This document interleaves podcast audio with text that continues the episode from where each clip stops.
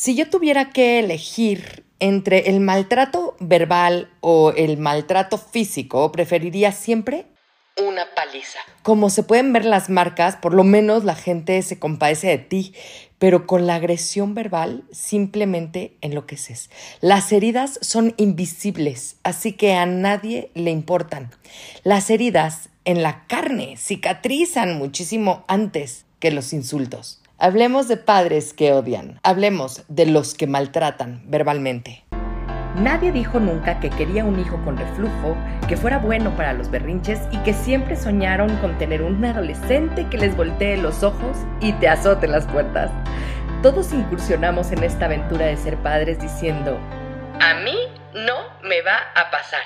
Y lo cierto es que a todos nos sobrepasa en algún momento. No nacemos sabiendo ser padres, pero hay técnicas que te enseñan a resolver muchas dudas y son mucho más eficientes que los consejos de la suegra. Bienvenidos al podcast de Academia para Padres. Caminaremos en las diferentes etapas del desarrollo primario de estas pequeñas personitas para ayudarte a crear este ambiente libre de caos y con estructura y hacer que las cosas pasen. ¿Estás listo? ¡Comenzamos! ¿Qué tal? ¿Cómo vamos con esta serie de padres que odian? Y hoy toca entonces hablar de los padres que maltratan verbalmente. Fíjate que eh, no sé si tú has escuchado hablar o decir alguna vez que más hiere la lengua que la espada. Pues es verdad. Fíjense que las palabras insultantes, los comentarios que humillan, las críticas malévolas pueden transmitir a los niños mensajes sumamente negativos respecto de sí mismos, mensajes que pueden tener efectos dramáticos sobre su bienestar futuro. Tradicionalmente hemos considerado que disciplinar a los niños es un asunto privado que se resuelve en el seno de la familia y está regido generalmente por la discreción del padre. En la actualidad, muchas instituciones cívicas han llegado a reconocer la necesidad de nuevos procedimientos para hacer frente a la enorme difusión de los malos tratos físicos y sexuales de los que son víctimas los niños, pero ni siquiera las más eh, responsables de las autoridades pueden hacer algo a favor de la víctima de agresiones verbales. Este, estos niños están completamente solos hay ocasiones en que la mayoría de los padres dicen a sus hijos algo desagradable. Esto no es necesariamente maltrato verbal, ¿ok? Pero sí es maltratar, eh, hacer frecuentes ataques verbales relativos a la apariencia física de un niño o a su inteligencia, su competencia o valor de ser humano. Como los padres controladores, los que maltratan verbalmente tienen dos estilos bien diferenciados. Están los que atacan en forma directa, abierta, maligna, degradando a sus hijos y los que pueden tratar a los niños como estúpidos, inútiles o feos. Los que pueden decir que ojalá ese niño nunca hubiera nacido. Los que no hacen caso de los sentimientos del niño ni de los efectos que puedan tener a largo plazo los continuos ataques a la imagen de sí mismo que el niño va consolidando a medida que crece. Otros lo hacen en forma más indirecta, manteniendo al niño bajo un incesante fuego cruzado de burlas, sarcasmos, apodos insultantes y humillaciones sutiles. Estos padres suelen ocultar sus malos tratos eh, tras una fachada humorística eh, burlesca, haciendo bromitas como la última vez que vi una nariz tan grande fue en el circo. O es muy bonita esa camisa, pero para un payaso. El día que hicieron reparto de cerebros, tú te quedaste en casa seguro. Si el niño o cualquier otro miembro de la familia se queja, el bromista, entre comillas, lo acusa invariablemente de no tener sentido del humor. Si sabe que estoy bromeando, o sea, por favor, sabe que no lo voy a decir en broma. Y es que por más que crezcan los seres humanos y maduren, pueden haber eh, historias muy terribles de autoestima. O sea, por ejemplo, les voy a contar la historia de Phil, que a los 48 años tenía toda la apariencia exterior de un hombre seguro de sí mismo, ¿no? Era dentista, era un hombre alto y vigoroso, vestido con elegancia y buen gusto, pero cuando hablaba lo hacía con una voz tan baja que cuesta trabajo escucharlo. Y varias veces hay que pedir que él repita sus palabras porque son inaudibles. Es que así no puedo seguir. Tengo casi 50 años y soy hipersensible a casi todo lo que cualquiera pueda decirme. En todo veo una segunda intención. Siempre pienso que alguien se está burlando de mí. Creo que mi esposa se está burlando de mí constantemente. Me parece que mis pacientes se burlan de mí. Por la noche me quedo despierto pensando en lo que la me ha dicho durante el día y en todo sigo descubriendo algo malo. A veces creo que me estoy volviendo loco. Phil hablaba libremente de su vida actual. Cuenta que lo que recordaba más vívidamente de cuando era niño eran las constantes burlas de su padre. Las bromas eran siempre a expensas de, de Phil y muchas veces el niño se sentía humillado cuando el resto de la familia se reía. Se sentía aún muchísimo más aislado de lo que lo hacían sentir las palabras de su padre. Ya era bastante malo que se burlara de mí, pero a veces me asustaba de veras al oírle decir cosas como, este chico no puede ser hijo nuestro, mírale la cara, apuesto a que en el hospital no lo cambiaron ¿Podríamos devolverlo y cambiarlo por el nuestro? Yo apenas tenía seis años y realmente pensaba que iban a dejarme en el hospital. Un día finalmente le pregunté por qué estaba siempre burlándose de mí. Y me dijo, es que no puedes entender que, que no me burlo de ti. Solo estoy haciendo bromas. Como cualquier niño pequeño, no podía distinguir entre la verdad y una broma, ni entre una amenaza y una burla. El humor positivo es uno de los instrumentos más valiosos con que contamos para fortalecer los vínculos familiares.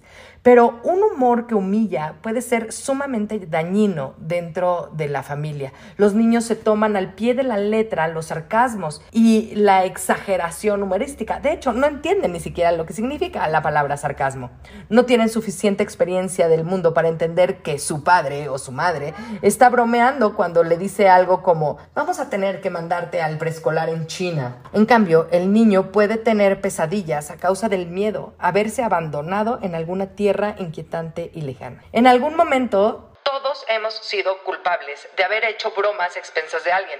La mayoría de las veces esas bromas pueden ser relativamente inofensivas, pero lo mismo pasa con otras actitudes protagonizadas por estos padres que pueden actuar de manera negativa sobre sus hijos. Lo que convierte estas bromas en malos tratos es la frecuencia y la crueldad con la que se hacen y la fuente de donde provienen. Los niños creen, e interiorizan lo que sus padres dicen de ellos. Hacer repetidamente bromas expensas de la vulnerabilidad de un niño es una actitud sádica y destructiva en un padre o en una madre. A Phil continuamente lo humillaban y se burlaban de él. Cuando hacía algún intento de confrontar al padre con su comportamiento, lo acusaban de ser incapaz de aceptar una broma. Phil no tenía a quién recurrir con todos aquellos sentimientos. Mientras este tipo de personas hablan de estos problemas, se puede notar enseguida eh, que se sienten avergonzados, como si creyeran que sus quejas son tonterías. Eh, para llegar al fondo de este dolor, no para hacerlo a un lado, ¿no? Hay momentos y es el momento de enfrentarlos. Hay que decirle a esta persona que sufrió de estos maltratos que se encuentre en un lugar seguro y que nadie va a humillarlo nunca más. Se necesita un momento para asimilar todas las palabras, todo lo que se dice, aunque la verdad es que generalmente este tipo de, de víctimas están al borde de las lágrimas cuando hablan hacen esfuerzos enormes para ocultar su malestar y siguen disminuyendo y haciendo ridículo lo que están sintiendo. Hay que entender que las burlas hacen disminuir la autoestima de las personas a las que se les dice y se vuelven hipersensibles. Em, realmente los niños pequeños son indefensos porque nadie ven jamás como maltrato el comportamiento de los padres chistositos, entre comillas, ¿no? Esta es la situación típica del eterno perdedor, ¿no? Por ejemplo, ¿no? Las bromas de mi padre me duelen y soy débil porque no puedo asimilarlas y es que se burlan de mí y es que no entiendo las bromas y es que me dicen que soy un ridículo, etc. Realmente estos niños son blancos de bromas de los padres y de los amigos y de los compañeros y aunque se esfuercen por ocultar sus sentimientos de inadecuación, cuando se vuelven estos niños adultos, no es diferente, porque ahora lo ven mucho más tranquilos, como que con mucho más conciencia y realmente pues no es. Lo que tenemos que entender es que todos nosotros como seres humanos tenemos que estar conscientes de que lo que hacemos puede herir a, los demás, a los que están enfrente, y que tenemos una responsabilidad en las emociones también, no nada más en la parte económica, no nada más en la parte social, no nada más en la parte pues de supervivencia básica, ¿no? Tenemos esta responsabilidad emocional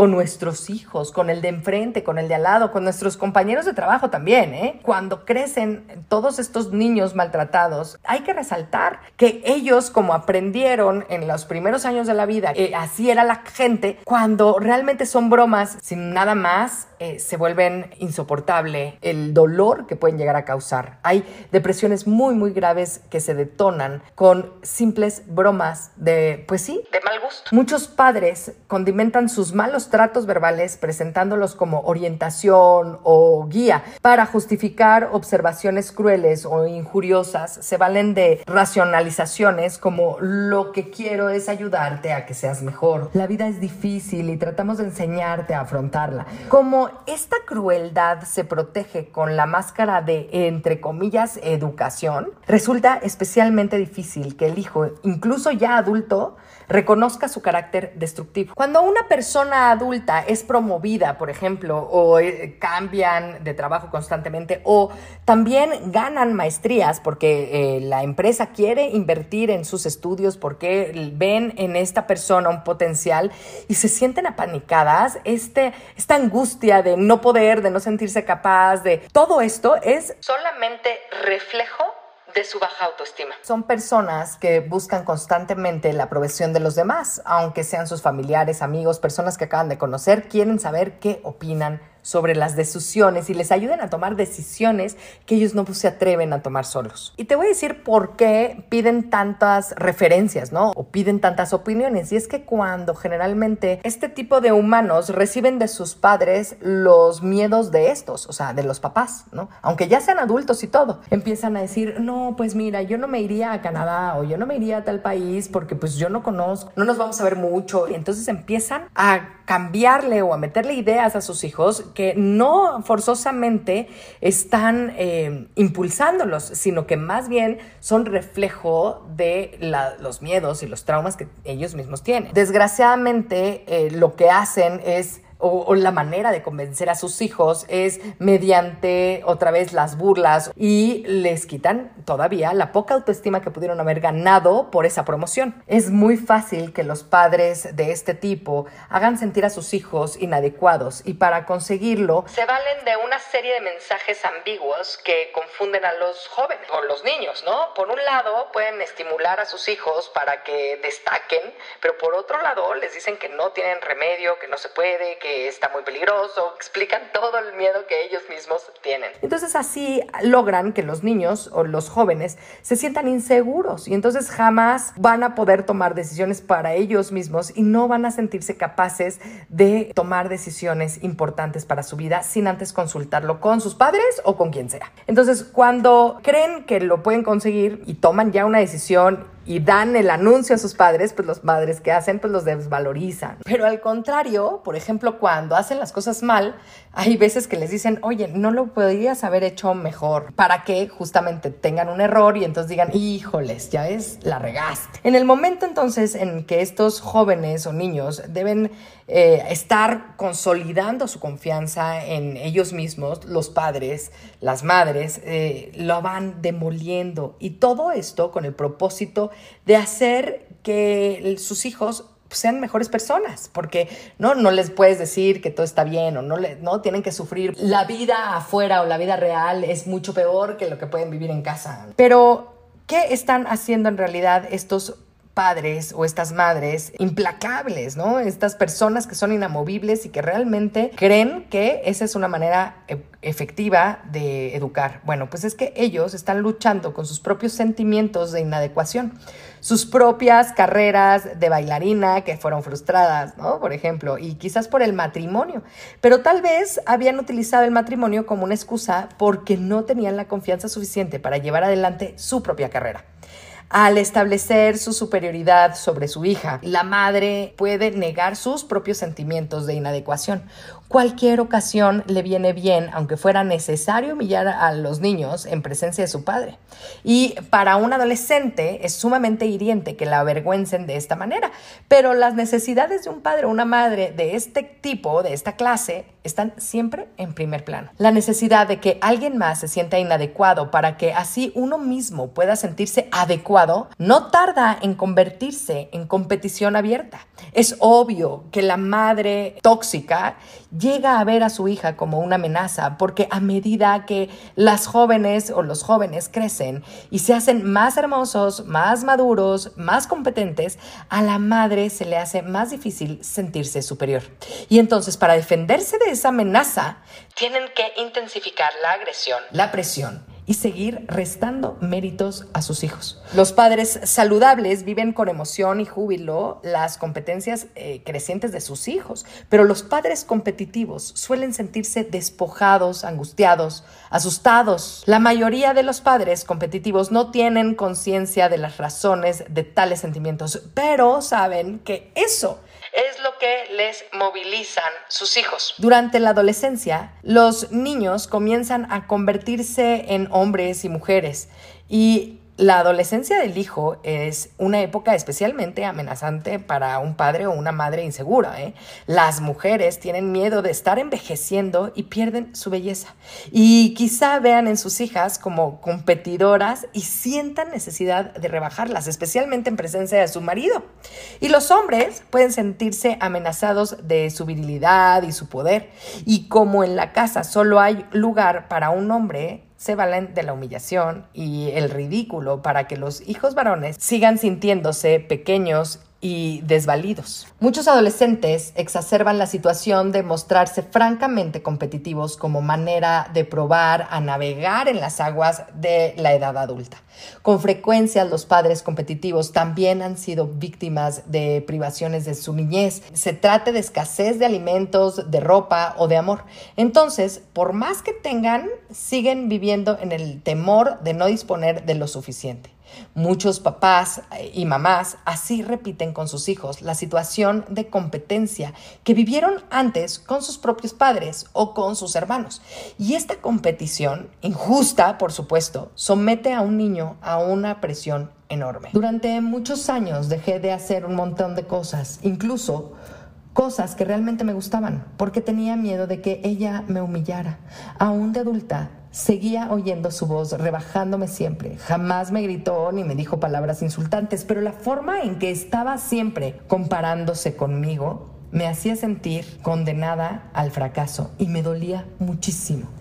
Por más que los padres competitivos afirmen que quieren otra cosa para sus hijos, su intención oculta es asegurarse de que los hijos no puedan superarlos. Los mensajes del inconsciente son poderosos. No puedes tener más éxito que yo. No puedes ser más atractivo que yo.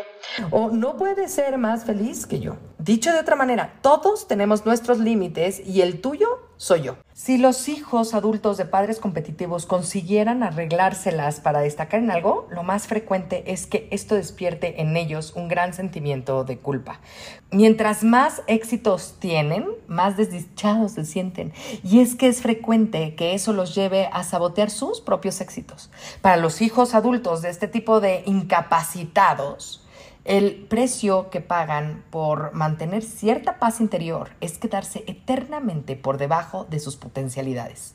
Controlan su sentimiento de culpa autolimitándose inconscientemente para no ir más allá de donde llegaron sus padres y así, en cierto sentido, cumplen las profecías negativas de ellos. Algunos padres que se valen de la agresión verbal no se molestan escudándose en eh, racionalizaciones, sino que bombardean a sus hijos con insultos, faltas de respeto, acusaciones y calificativos sumamente crueles. Son extraordinariamente insensibles, no solo para el dolor que causan, sino para el daño perdurable que están ocasionando. Esas formas eh, vociferantes de maltrato verbal pueden marcar a fuego la autoestima de los niños, lo mismo que si fueran una marca para, híjoles, como para las vacas, para el ganado, y dejar profundas cicatrices psicológicas. Es muy común encontrar que los padres o las madres eh, reaccionen de forma irracional ante la feminidad o la masculinidad de sus propios hijos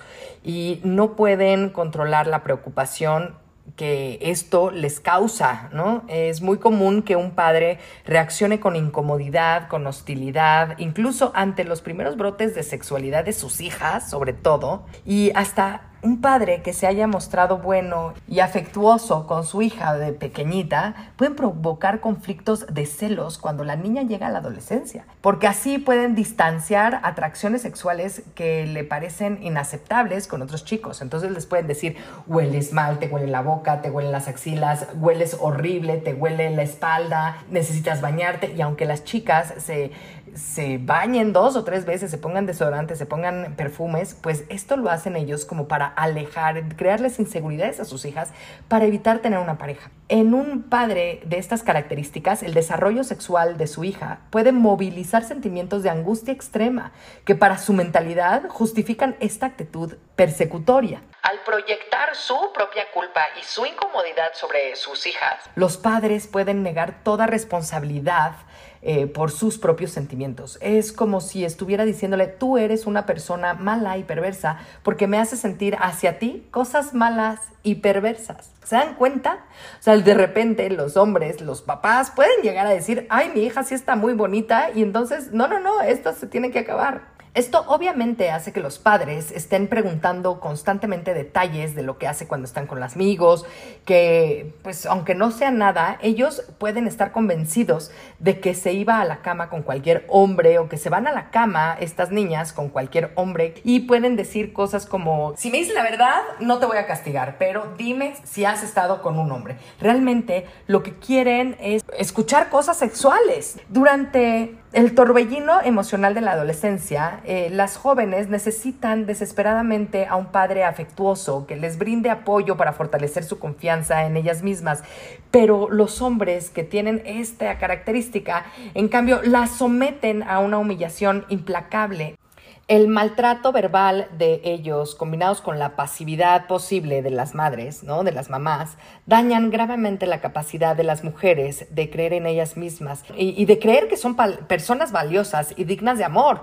Cuando alguien les dice lo bonitas que son, lo único que llegan a pensar es que no deberían de haberlo oído. No se acerquen demasiado porque huelen mal, porque les salen todas, les brotan todas estas inseguridades que sus padres le dicen. Eh, no hay validación externa capaz de competir con los mensajes devastadores de los padres. También la expectativa imposible de que los niños sean perfectos puede actuar como motor de ataques verbales graves.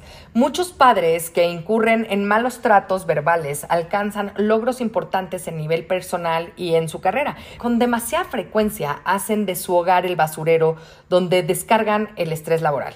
También los padres alcohólicos suelen plantear a sus hijos exigencias imposibles y después se valen del fracaso del hijo para justificar, por ejemplo, su alcoholismo. Parece como si los padres perfeccionistas actuaran movidos por la descabellada ilusión de que con solo que puedan conseguir que sus hijos sean perfectos, la familia será perfecta. Depositan la carga de la estabilidad en el hijo para no tener que enfrentar el hecho de que ellos como padres no son capaces de alcanzarla. Como el niño falla, se convierte en el chivo emisario de los problemas familiares. En una vez más la culpa se le carga al hijo. Los niños necesitan cometer errores y aprender que no por eso se acaba el mundo. Así es como van ganando la confianza necesaria para intentar cosas nuevas en la vida. Pero esta clase de padres imponen a sus hijos objetivos inalcanzables, expectativas imposibles y reglas eternamente cambiantes. Esperan que sus hijos respondan con un nivel de madurez que solo se puede alcanzar gracias a experiencias vitales inaccesibles para un niño. Los niños no son adultos en miniatura. Pero los padres tóxicos, los padres que odian, quieren verlos actuar como si lo fueran. Este tipo de maltratos verbales, por supuesto que se dan también en las familias híbridas, en donde existe un padre o una madre eh, adoptiva, ¿no? O madrastra o padrastro, como se debería decir, ¿no? Y es que eh, estos niños suelen recibir insultos bastante graves.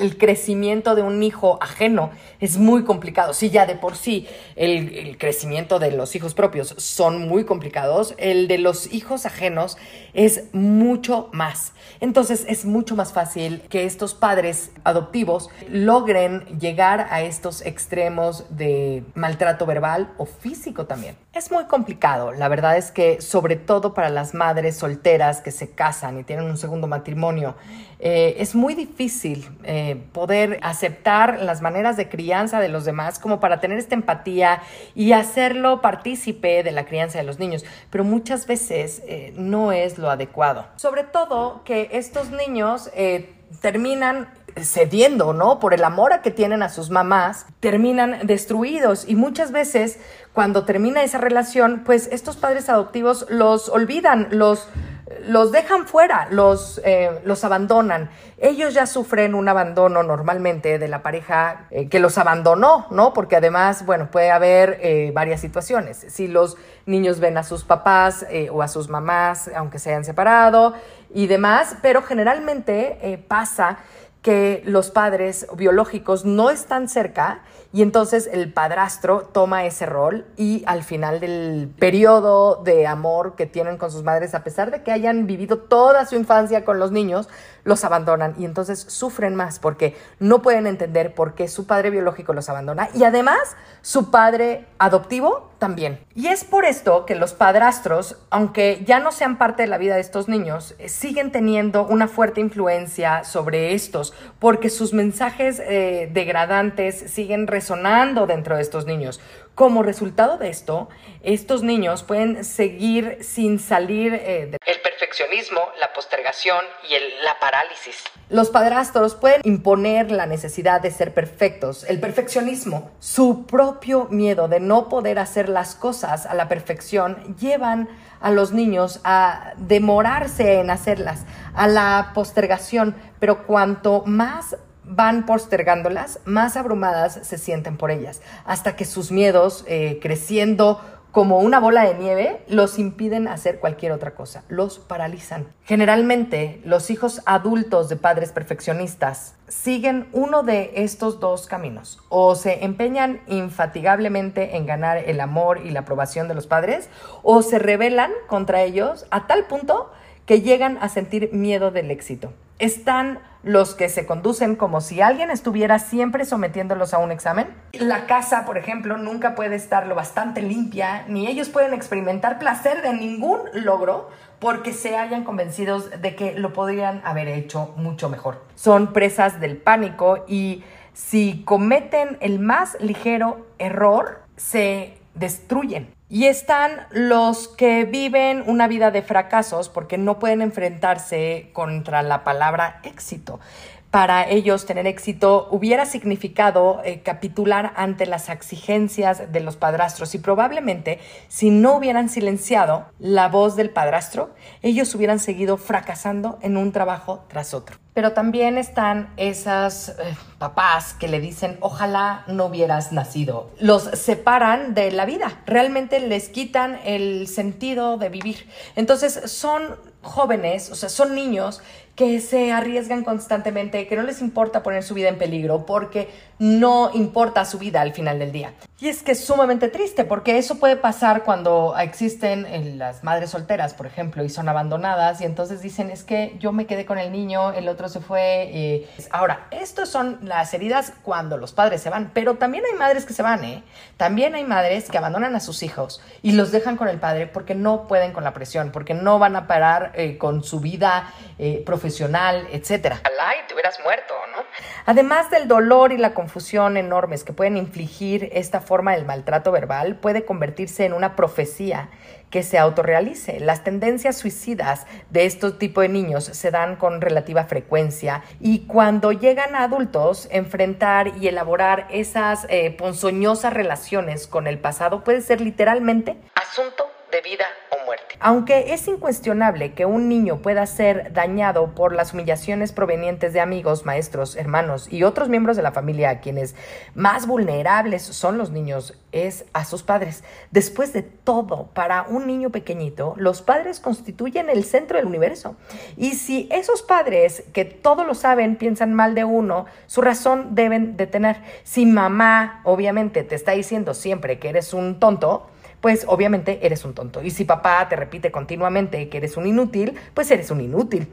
Un niño no tiene un punto de vista propio que le permita dudar de semejantes evaluaciones. Cuando uno acepta estas opiniones negativas de otras personas y las asimila en su inconsciente, está interiorizándolas. La interiorización de opiniones negativas, la conversión de eres en soy, se constituye en el cimiento de una autoestima destruida además de significar una lesión grave para nuestro sentimiento de ser personas competentes, valiosas y dignas de amor, los agresivos verbales pueden crear en nosotros expectativas negativas referentes a cómo nos puede ir en el mundo. Y expectativas así funcionan como profecías que se autorrealizan.